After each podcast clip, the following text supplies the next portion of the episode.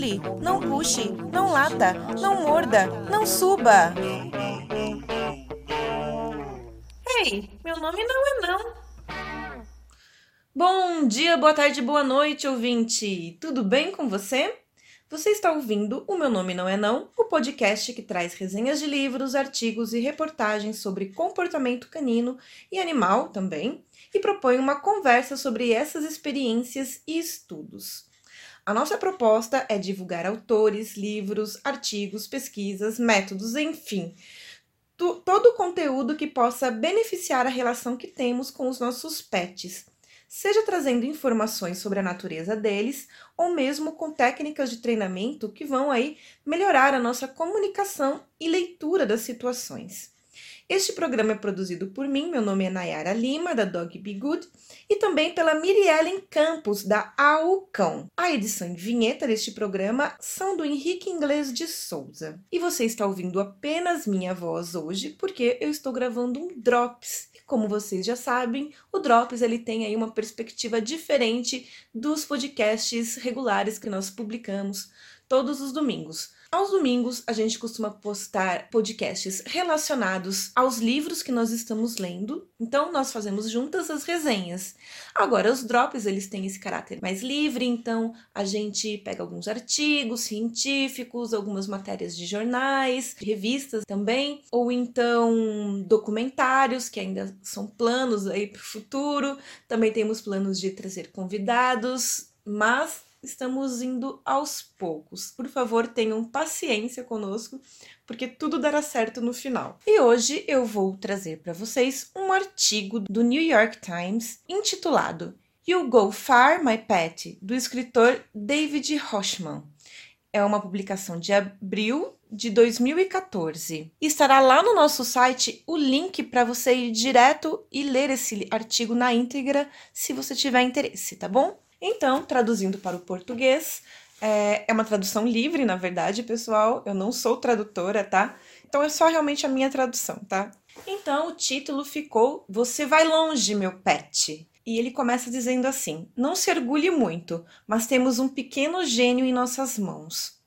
E ele conta: Nossa filha de seis meses acorda logo ao amanhecer já fazendo jogos cerebrais. Ele escreve que ela devora os jogos de quebra-cabeça e que ele está ensinando ela a ler. Além disso, recentemente ela resolveu um super problema de xadrez. Ele está falando, é claro, da sua cachorrinha. Ele conta que a última vez que teve um filhote em casa, ele tinha 9 anos de idade. E brinca que isso pode ter sido na era mesozoica, quando a nossa vida e as nossas relações com os cães poderia ser chamada de primitiva.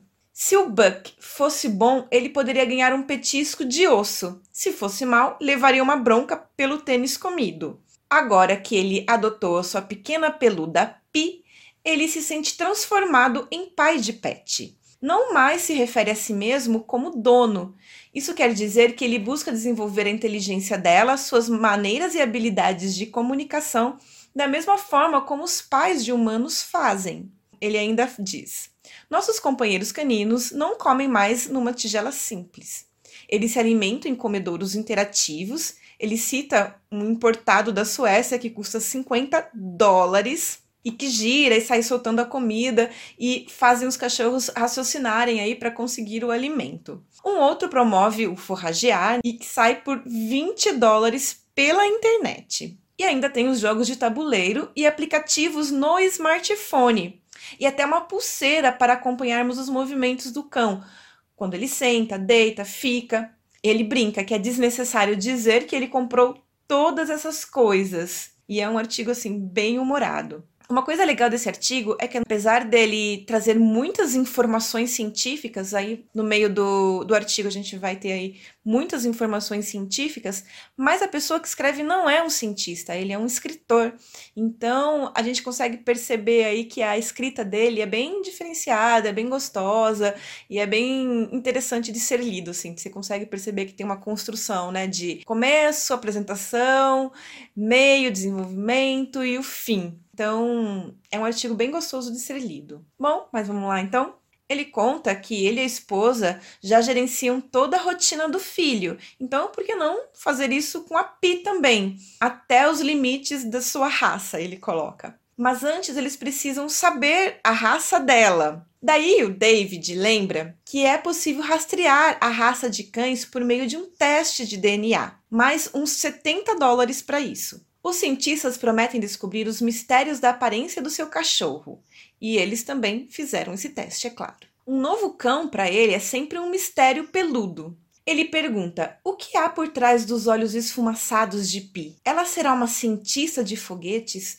ou uma idiota que corre atrás do próprio rabo? E assim ele conheceu o trabalho do Brian Hare, um antropólogo evolucionário que estuda comportamento no Canine Cognition Center em Duke. Além disso, o Brian Hare é autor, junto com a Vanessa Udes, do livro O Seu Cachorro é um Gênio, que nós fizemos resenha e está disponível aí no nosso site e também no Spotify, Deezer, no podcast do iTunes, enfim, nos agregadores é, para podcasts, tá? Então, voltando, David conta do Dognition, que é um site que permite que você avalie a cognição do seu cachorro, por um plano de no mínimo 29 dólares. E o site funciona através de vários jogos de cognição que são orientados pelos cientistas desse projeto através de vídeos. Os resultados são introduzidos em um banco de dados com dezenas de milhares de cães para determinar um dos nove tipos de personalidade de acordo com esse site. Então, o primeiro é o ACE, que poderia ser traduzido como crack,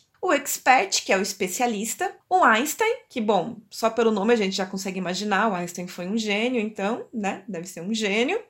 O charmer ou charmer, meu inglês não é legal, eu consigo ler bem, mas pronúncia, gente, I'm sorry.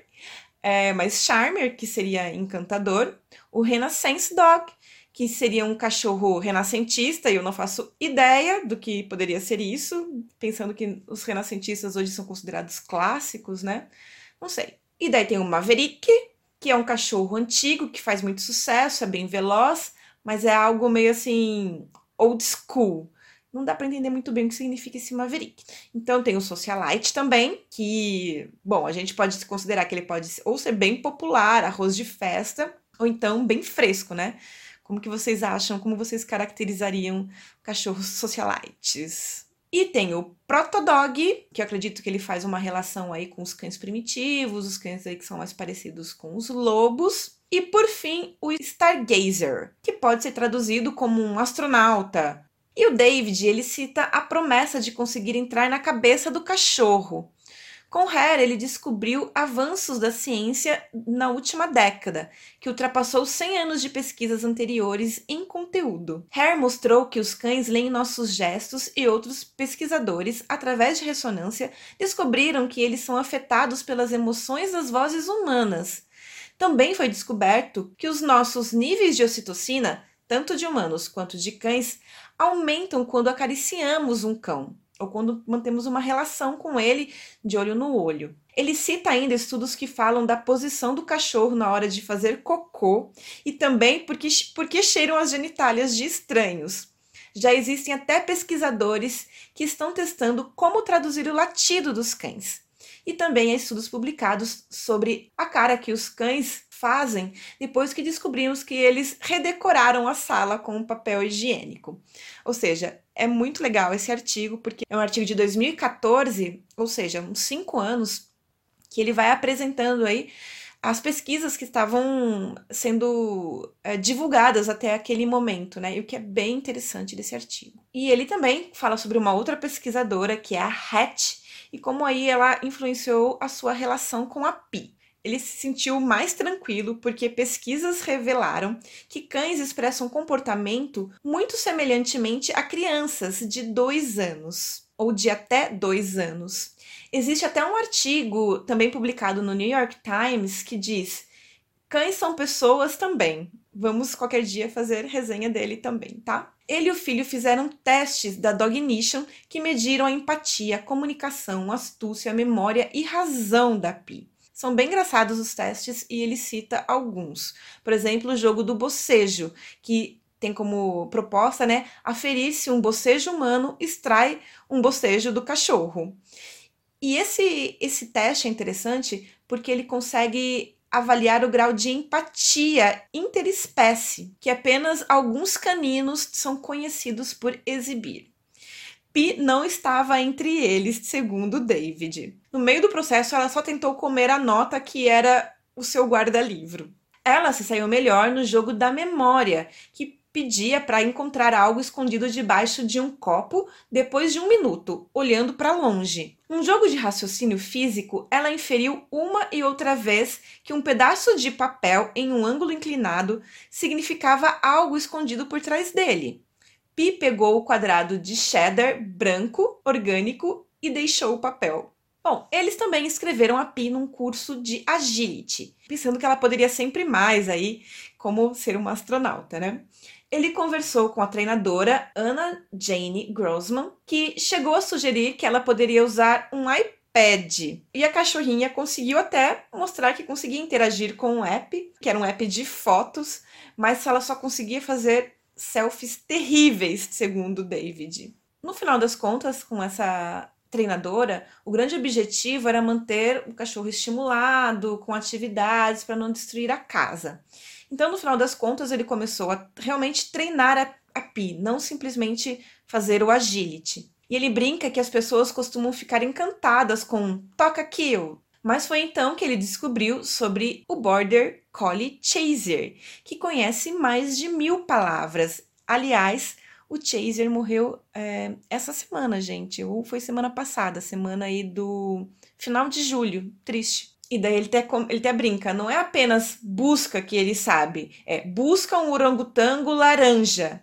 E daí ele brinca também que ele já começou, ele odiava o Chaser, até ligar para o John Pilley, que é o professor de psicologia, que passava horas do dia ensinando o que ele chamava de filhote de Einstein, o Chaser. E o Chaser aprendeu seu vocabulário não através de deleites, né, petiscos ou correções, punições, mas sim porque o Sr. Pilley, 85 anos, fazia de cada palavra um objeto divertido para o cão descobrir. Ele falou para o David: a grande lição é reconhecer que os cães são muito mais espertos do que imaginamos, e com tempo, paciência, suficiente reforço agradável, podemos ensiná-los sobre qualquer coisa. E o David acreditava nisso, né? Ou acredita. Ele encontrou então as informações de que os cães aprenderam a detectar câncer em uma escala de acerto muito grande. E mais para o final do capítulo, para tirar a nossa curiosidade, ele revela que a Pi é uma mistura de cão da montanha com border collie. Daí ele brinca que é uma mistura de aristocracia francesa e um pouco de chaser também. E no teste do Dognition, o resultado da Pi foi que ela tem um perfil de protodog, ou seja, reminiscente de lobos comunicativos conectados que primeiro se separaram da matilha e se aproximaram dos humanos. E ele achou isso bem interessante e colocou assim: o cinza manchado de Pi e o talento para roubar salame certamente tinham uma qualidade lupina. E daí ele também fala que ele continuou servindo suas refeições em quebra-cabeças suecos, deixando ela perfurar o iPad e quantificando digitalmente seus movimentos desgrenhados. Mas só por segurança, eles também enviaram ela para a escola de obediência. Bom, pessoal, então é isso. Esse é um Drops. Foi bem leve, bem gostoso e traz aí um apanhado de informações em relação a pesquisas que estão sendo feita, feitas. E também eu acho legal que ele apresenta um pouquinho de como é esse trabalho desse site Dognition, que vai aí definindo as personalidades dos cães e também criando um grande banco de dados sobre os cães no mundo todo. Então, se você tiver interesse, é só você buscar dognition.com. Agora, se você tiver mais interesse de saber mais sobre nós, eu e a Miriellen, sobre o meu nome não é não, você pode ir no nosso site, que é o meu nome não é não.com. Lá estão todos os episódios que nós já publicamos, já postamos, de livros e também drops, né, de artigos e reportagens você pode tanto escutar online diretamente no site ou então baixar para escutar mais tarde, tá bom? É, você também pode entrar em contato com a gente ou então seguir para saber de todas as novidades por meio das nossas redes sociais. O nosso Facebook é só você procurar a página por Meu Nome Não É Não. O nosso Instagram é o arroba Meu Nome Não É Não. E nós também temos um e-mail para também dúvidas, críticas e sugestões. Você pode enviar então um e-mail para meu nome não é não gmail.com. Eu espero que vocês tenham gostado. Esta semana provavelmente nós iremos soltar outro drops, então fiquem ligados. Fiquem ligados também que nós estamos resenhando o livro Cão Senso do John Bradshaw. Então, até mais, pessoal. Tchau. Não pule, não puxe, não lata, não morda, não suba. Ei, meu nome não é não.